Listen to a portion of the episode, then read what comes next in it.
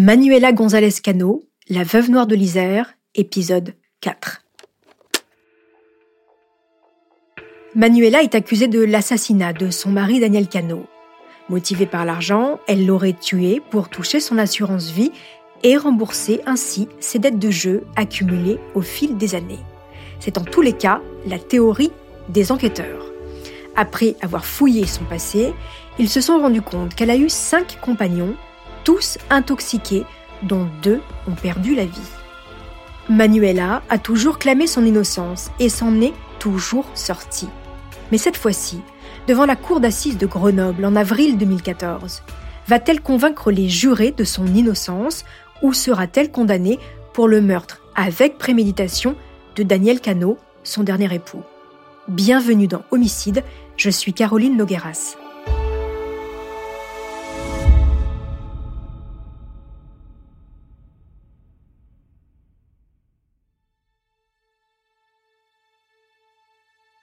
Le procès de Manuela Cano s'ouvre donc en 2008 devant les assises de l'Isère. Les médias nationaux et toute la presse locale se sont déplacés. Les gens de la région sont venus aussi en nombre pour découvrir le visage de cette femme qui pourrait avoir tué son mari. Manuela vient de passer un peu plus de 4 ans en détention provisoire. Dans le box des accusés, Manuela, désormais âgée de 53 ans, n'a rien perdu de son assurance.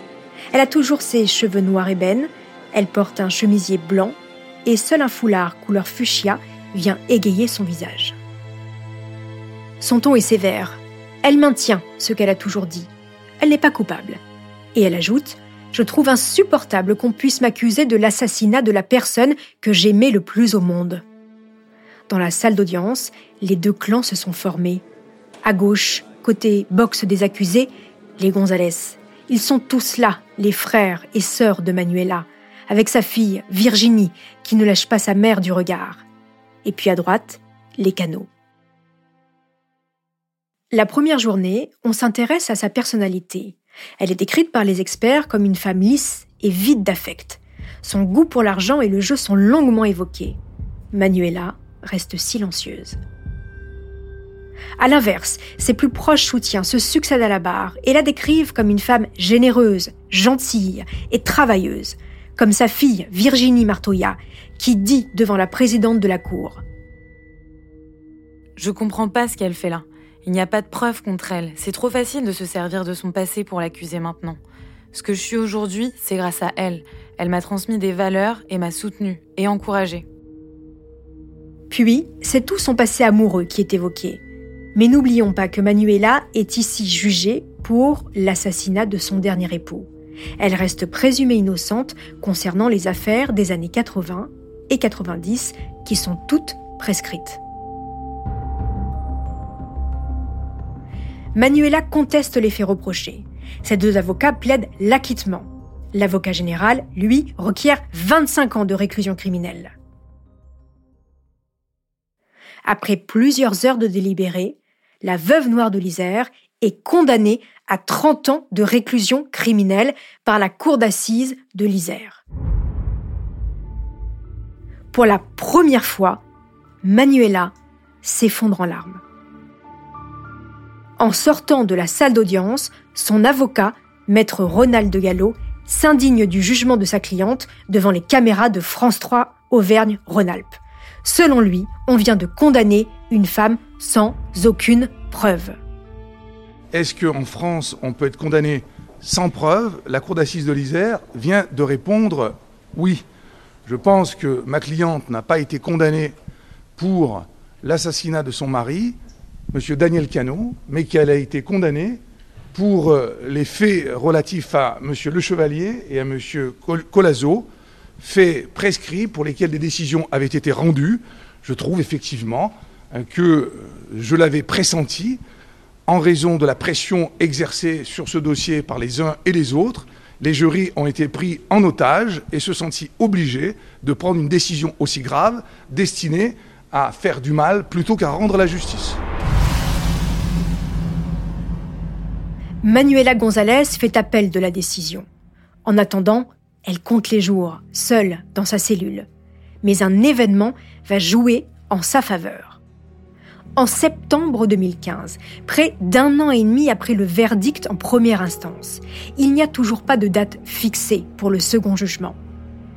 Un délai beaucoup trop long selon la Cour européenne des droits de l'homme. Son avocat va s'en servir pour obtenir sa libération.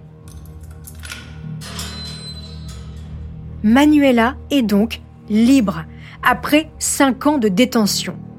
Elle s'installe chez ses parents, à la mode d'Aveillan, elle reprend une vie normale, travaille dans une station de ski l'hiver et quelquefois à l'auto-école familiale. Et bien sûr, elle clame toujours son innocence. L'enquête n'a pas montré de nouveaux éléments depuis 2010. Le 23 mai 2016, Manuela González comparaît donc, cette fois-ci, libre à son procès en appel devant la cour d'assises de la Drôme à Valence. Beaucoup se demandent si elle sera là. Elle aurait pu s'enfuir. Mais elle vient. Et elle a pris soin de changer son apparence. Fini les cheveux sombres.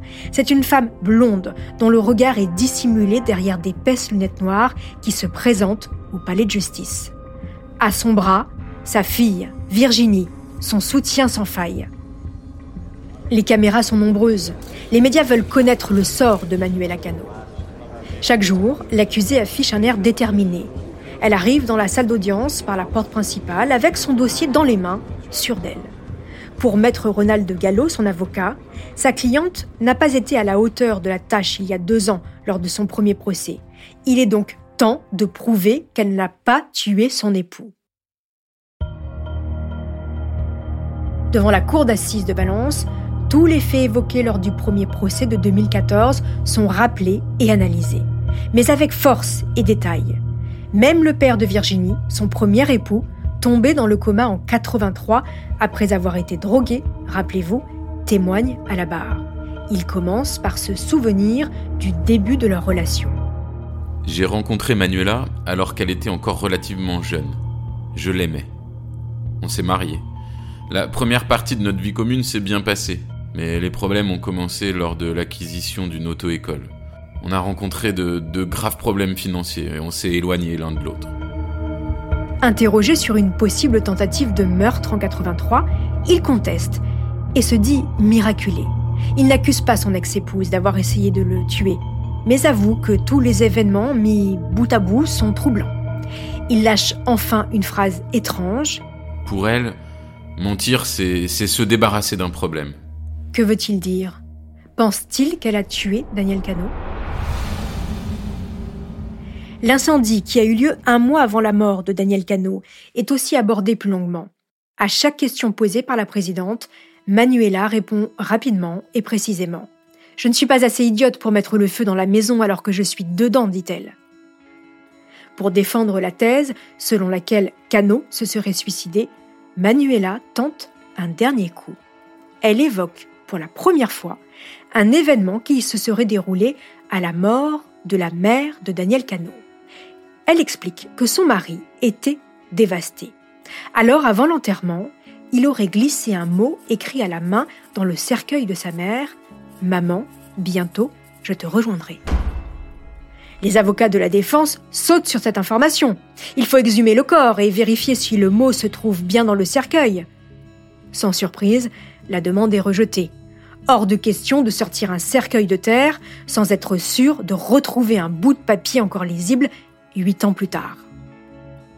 À la fin de la dernière journée du procès, à l'issue des plaidoiries de la défense, Manuela prend la parole une dernière fois. Écoutez le journaliste de France 3 en direct à l'époque du procès de Manuela González. C'est littéralement en larmes que Manuela González a pris la parole à l'issue de cette journée de plaidoirie. Les jambes qui tremblent, le cœur serré, ce sont ces mots. J'essaie d'enfouir mes sentiments, mais je souffre la perte de mon mari. Voilà ce qu'a déclaré l'accusé, qui a reconnu être coupable d'escroquerie à cause, je cite, de la maladie du jeu, mais en aucun cas de la mort de Daniel Cano. C'est justement ce message que ses avocats ont essayé en trois heures de plaidoirie de faire passer aux jurés, en rappelant qu'il n'y avait pas de preuves accablant leur cliente. Pendant les délibérés, Manuela est placée sous séquestre. Elle accepte de parler à Christophe Ondelat. Ce sont ses derniers mots, face caméra. Elle s'adresse d'abord à son beau-fils Nicolas. Je le déteste pas du tout, et même s'il a menti pendant le procès, même s'il a essayé de faire prouver quoi que ce soit, euh, non, je, franchement, je lui pardonne. Une dernière fois, elle maintient son innocence. Je suis innocente et je le crierai haut et fort jusqu'à la fin de mes jours. J'aimais mon mari, je, tenais à lui. On a eu des hauts et des bas comme tout le monde. En aucun cas, en aucun cas, j'aurais pris la vie de mon mari. Jamais de la vie, jamais de la vie. Le 31 mai 2016, en fin de soirée, Manuela González Cano est reconnue coupable de l'assassinat de son mari. Elle est condamnée à 30 ans de réclusion criminelle. À l'énoncé du verdict, elle reste droite, elle tourne le dos à ses proches et baisse la tête. Sa famille ne bouge pas non plus. La dernière phrase de Manuela est pour sa sœur. Tu t'occuperas de maman, lui demande-t-elle. Manuela González s'est pourvue en cassation à l'issue du procès en appel. La demande a été rejetée.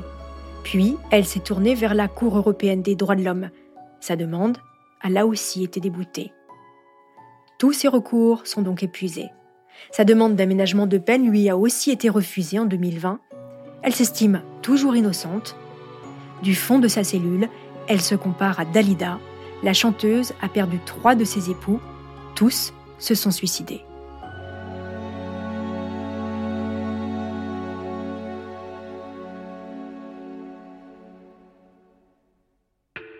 Merci, chers auditeurs, d'avoir écouté l'affaire Manuela González Cano.